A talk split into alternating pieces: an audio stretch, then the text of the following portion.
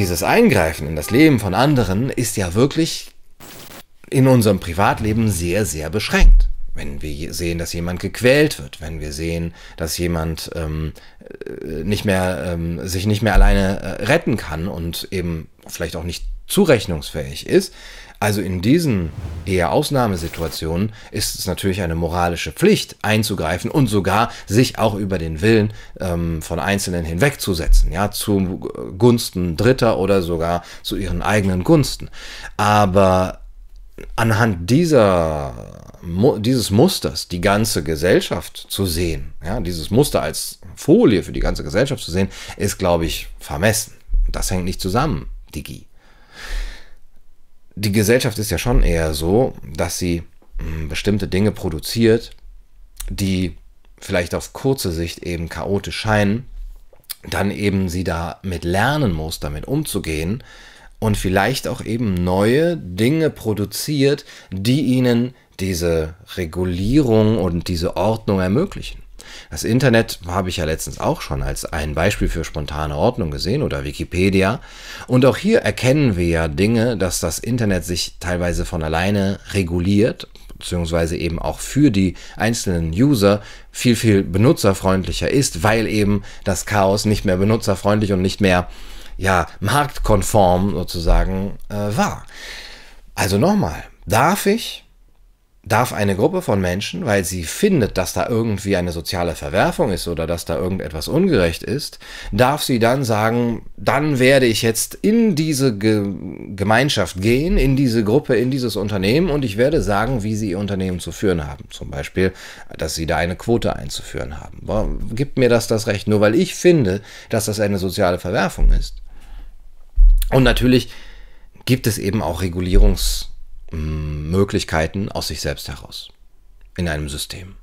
Also, dass ein System erstmal ungeordnet scheint, ist nicht unbedingt ein Anzeichen davon, dass jetzt von außen äh, per Zwang das geordnet werden muss, sondern es gibt auch freiwillige Regelsysteme. Ja, da fehlen uns vielleicht auch viele Beispiele, weil ja unsere Geschichte nicht gerade eine ist, die des, des äh, liberalen Anarchokapitalismus, sondern eben eine, wo der Staat immer schon eingegriffen hat. Und deswegen sehen wir vielleicht nur in einigen Bereichen, wie zum Beispiel bei der DIN-Norm oder zum Beispiel auch bei freiwilligen Feuerwehren, ja, da wo es eben keine staatlichen Angebote gibt, ja, da haben die Menschen gemerkt, okay, wir haben hier in unserer Gemeinde ein Problem oder auch bei Armenhäusern oder so oder selbst bei privaten Rechtssystemen, da wo sich teilweise der Staat nicht ausbilden konnte oder zurückgezogen habe, gab es eben auch private freiwillige Möglichkeiten.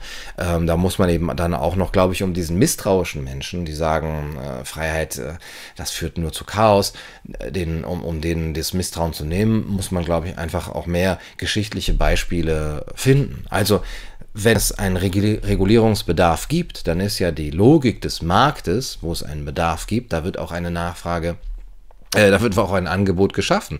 Das heißt, es gibt auch ein Regulierungsangebot. Angebot. Freiwilliges Angebot, das du auch ablehnen kannst. Aber der Staat macht ja kein Angebot, sondern der Staat sagt, ich sehe dort eine soziale Verwerfung, ich werde jetzt dort illiberal eingreifen. Also gibt es freiwillige Angebote für Regulierung auf dem Markt. Wird es die geben? Jetzt sind die Ebenen, ich komme jetzt zum Schluss, die Ebenen der, des Regulierungsbedarfs ja auch unterschiedlich. Manche sagen sogar, der Staat soll individuell in mein Leben eingreifen. Ja, Protect me from what I want. Es gibt einen kleinen, äh, kleinen Artikel aus, aus, dem Jahr 2015 in der Zeit, wo jemand schreibt, hm, Schokolade, diese, diese Alkopops, XXL Cola, Gummibärchen. Wenn ich mir selbst überlassen bleibe, dann kriege ich mein Leben eigentlich nicht so richtig auf die Reihe. Und ich fände es eigentlich schön, wenn der Staat mich davor schützen würde. Viele Produkte sind einfach ungesund sollte der Staat uns davor schützen, zu viel davon zu konsumieren. Ja, muss der Staat uns vor uns selbst schützen auf der individuellen Ebene.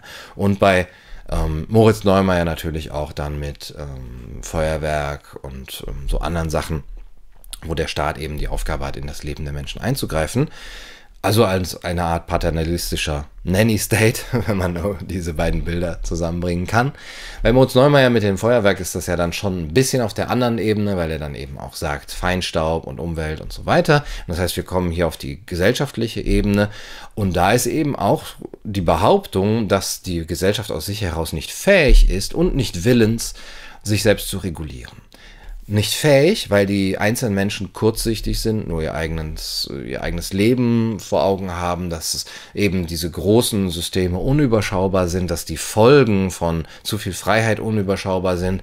Und dann werden eben auch Dinge entworfen als Ideen, als Vorstellungen in die Zukunft hinein, wenn es so weitergeht mit der Digitalisierung, mit dem Klimawandel, dann wird das alles zu großem Chaos führen. Also sollten wir eben der Regierung mehr Macht geben, am besten noch eine eine Weltregierung machen. What could possibly go wrong? Und deswegen wird dann eben auch äh, zum Beispiel dann für das BGE ähm, gestimmt, weil man eben sieht, da haben wir, wenn die Freiheit des Marktes so weitergeht, eben äh, eine riesige, ein riesiges Heer an freigesetzten Menschen, also die nutzlos geworden sind, weil eben die Roboter ihnen die Arbeit weggenommen hat. Das wird Chaos produzieren aus der Freiheit heraus, also brauchen wir Regulierungsbedarf. Zum einen sind die Menschen also kurzsichtig und die großen Systeme sind zu unüberschaubar in die Zukunft hinein. Deswegen sollen es einzelne Menschen machen, eine, eine demokratisch gewählte Elite. Zum anderen sind sie aber auch selber nicht interessiert daran. Die Menschen sind an sich selbst interessiert, an ihrem eigenen kleinen Leben. Sie sind eigensüchtig, sie sind gar nicht willens, überhaupt für sich etwas einzusparen, was vielleicht erst für ihre Kindeskinder nützlich sein könnte oder die Kindeskinder von anderen Leuten, äh, CO2 und so weiter. Also haben sie kein Interesse an Regulierung. Allein deswegen würde es ja auch gar keine Nachfrage nach Regulierung geben. So die Kritik. Die Frage ist jetzt natürlich, haben denn die Herrscher Interesse daran? Also hätten diejenigen, die das erledigen sollen, tatsächlich ein Interesse daran, für die Kindeskinder von anderen Leuten jetzt etwas zu regulieren, wo sie selber mit dieser unglaublichen Machtposition, die sie da eben durch diese Rechtfertigung bekommen haben, äh, auch in ihre eigenen Taschen wirtschaften könnten und eben noch mehr Macht an sich reißen könnten.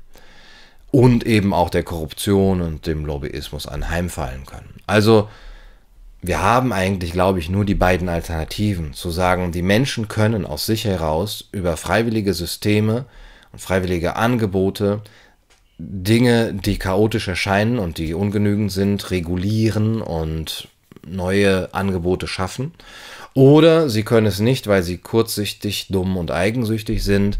Und es muss eben eine Elite tun, die dann irgendwie, auf die man ja auch irgendwie nur hoffen kann oder die Daumen drücken kann, ja, die sollen vielleicht so ein bisschen auch äh, durch, durch die Gewaltenteilung und durch die Medien, äh, da soll eben auch ein bisschen äh, die Augen, soll man da denen auf die Finger sehen.